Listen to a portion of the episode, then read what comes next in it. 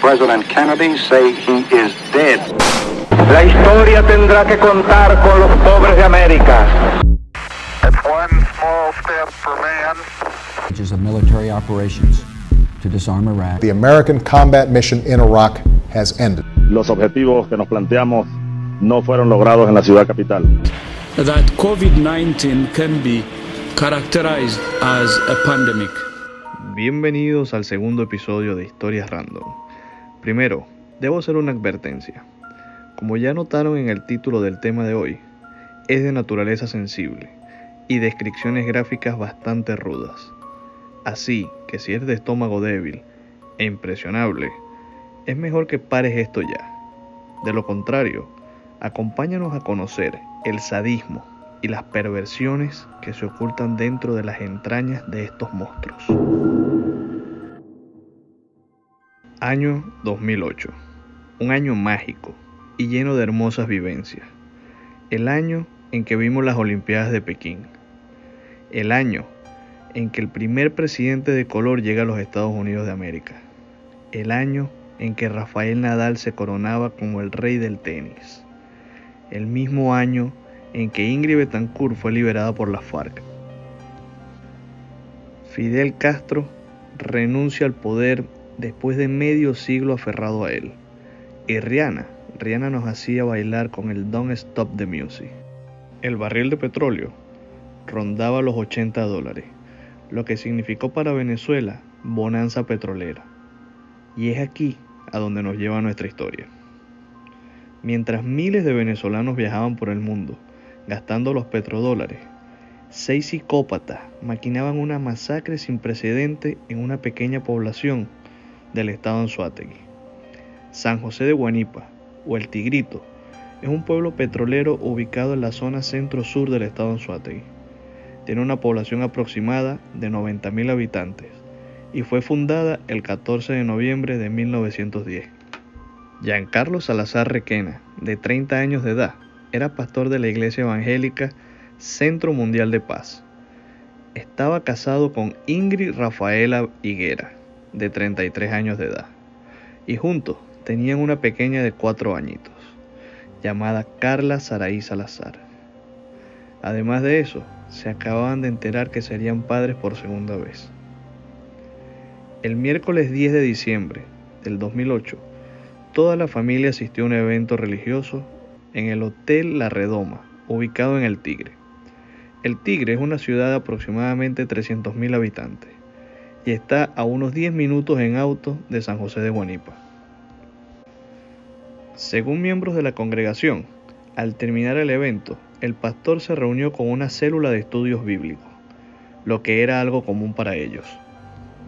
Alrededor de las 9 de la noche, el pastor y su familia llegan a su domicilio, ubicado entre la calle Caracas y la calle Rondón, de San José de Guanipa, a bordo de un taxi de color gris. Luego, se sentaron a ver televisión con la puerta abierta. Esta información la conocemos gracias a amigos y vecinos del sector. Vale la pena acotar que la familia residía en esta casa desde hace más de un año.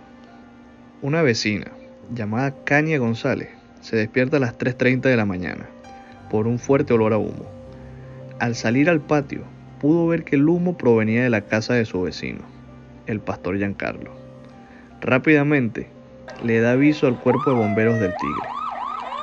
Cuando el cuerpo de bomberos llega para aplacar las llamas, notaron que el fuego provenía de una de las habitaciones. Sin embargo, la puerta principal no estaba forzada. Los bomberos hicieron un agujero en el techo de la habitación para dejar salir el humo y poder comenzar la investigación. Pero cuando el humo se disipó, dejó al descubierto una escena dantesca sacada del mismo infierno. No era una escena de Alfred Hitchcock o una de George Romero. Esto era la vida real. En el piso de la habitación yacía sobre su abdomen el cuerpo inerte del pastor. Estaba maniatado, parcialmente quemado y decapitado.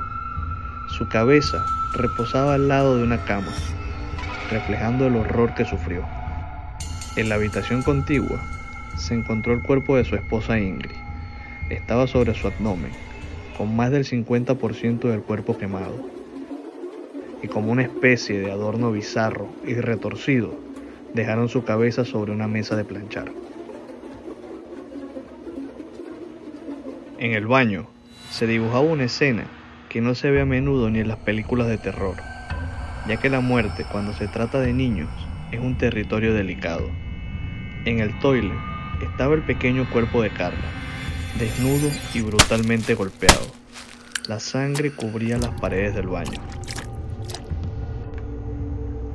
En las paredes de la sala y cuartos, escrito con la sangre, la sangre que derramó esta joven familia a manos de estos seis maníacos, se podía leer, Satanás, te entregamos estas almas. Ante semejante atrocidad, la policía local transfiere el caso al Cuerpo de Investigaciones Científicas, Penales y Criminalísticas, o CICPC, el cual en algún momento gozó de ser uno de los mejores de Latinoamérica. Estos despacharon una comisión especial desde Caracas, la ciudad capital, hasta el lugar de los hechos, aproximadamente unas 8 horas en auto. 14 horas después del macabro hallazgo, la policía científica hacía acto de presencia en el lugar. Comenzaron el levantamiento de los cuerpos, recuperación de evidencia, toma de testimonio de todos los vecinos y familiares. Se conoció, a través del diario El Vistazo, que algunos testigos declararon haber visto esa noche a cinco hombres y una mujer tocando la puerta del pastor, supuestamente en busca de ayuda espiritual. Los sospechosos vestían ropas negras y tenían varias perforaciones corporales. Con estas descripciones la policía científica enfocó su atención en tribus urbanas, roqueros y satánicos. Durante la investigación surgió el nombre de Publio García, alias el Morfo, líder del clan Nación 01. Sin embargo, al momento del interrogatorio, negó alguna conexión con estos hechos y explicó que su clan se dedicaba a rescatar jóvenes en situación de droga. Unos días más tarde, el 14 de diciembre, un joven en compañía de dos personas más caminaba por el centro de la ciudad, exhibiendo unos dibujos de la masacre. Para este punto, el hecho era de dominio público pero poco se sabía sobre los detalles del caso. Una mujer que vio a estos individuos le pareció sospechoso y dio parte a las autoridades. La policía puso bajo custodia preventiva a Pedro Rafael Solórzano Freites, de 23 años de edad. Fue interrogado y sus dibujos fueron retenidos, pero al no tener suficientes evidencias, lo dejaron ir en libertad. Por 10 meses no hubo ningún avance en el caso pero en noviembre del 2009, el detective del 6CPC, Francisco Sánchez, reviva la investigación. Envía los dibujos a especialistas en grafotecnia. Los resultados vinculan la terrible masacre con Solórzano. Este fue capturado y condenado a solo 8 años de cárcel, lo que en mi opinión es un insulto a los familiares de las víctimas. Posteriormente a su arresto y encarcelamiento, es interrogado de nuevo. En esta ocasión, él aclaró de que él no asesinó a nadie y reveló los nombres de todos los implicados. Pluvio García, de 26 años de edad, alias El Morfo.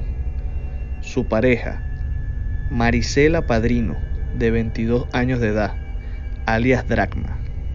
Luis Aguilarte, de 22 años de edad, alias Zombie. Carlos Adán González, de 20 años de edad, alias Nitro, y José Manuel del Morán, 23 años de edad, alias La Muerte. Los cuatro primeros fueron detenidos inmediatamente, solo faltaba capturar a La Muerte, el cual se presentó voluntariamente al saber que tenía una orden de captura en su contra. Así fueron pasando los años, y los cinco antes mencionados seguían encarcelados en una prisión local, sin ningún tipo de juicio, mientras que amigos y familiares exigían justicia para sus seres queridos. Casi una década después, el 16 de marzo del 2018, recibieron una sentencia de 18 años de prisión, Nitro, Zombie y la muerte, luego de declararse culpable de los monstruosos actos cometidos aquella noche de diciembre del 2008. Por otra parte, el Morfo y Dracma, los cuales se habían divorciado en prisión, no admitían su participación en el triple homicidio, pero de igual manera recibieron sentencia el 19 de junio de 2018 por homicidio calificado, motivos futiles e innobles, incendio de morada, agavillamiento y actos lascivos contra una menor de edad, recayendo sobre ellos casi la pena máxima del sistema penitenciario venezolano, de 20 a 26 años. La pena máxima en Venezuela es de 30 años. Para la fecha que se hace esta narración, 19 de marzo del 2021, 5 de los 6 implicados están en prisión. Y en teoría, no tendrán libertad plena hasta el año 2036. Y digo en teoría, porque si algo sabemos los latinoamericanos, es cuán corruptas y podridas son nuestras instituciones y gobiernos. Y al respecto, ¿recuerdan al joven que llevaba unos dibujos por la calle? Este era el señor Pedro Solórzano. Él salió en libertad en 2018, ya que su condena era de solo 8 años y la comenzó a purgar en el 2010. Luego de su salida de la cárcel, él dio testimonio clave para enjuiciar y condenar permanentemente a El Morfo y Dracma. Dejó esta inquietante historia de dolor, sadismo, negligencia y desdén a su consideración. Sin más que agregar, me despido hasta la próxima ocasión.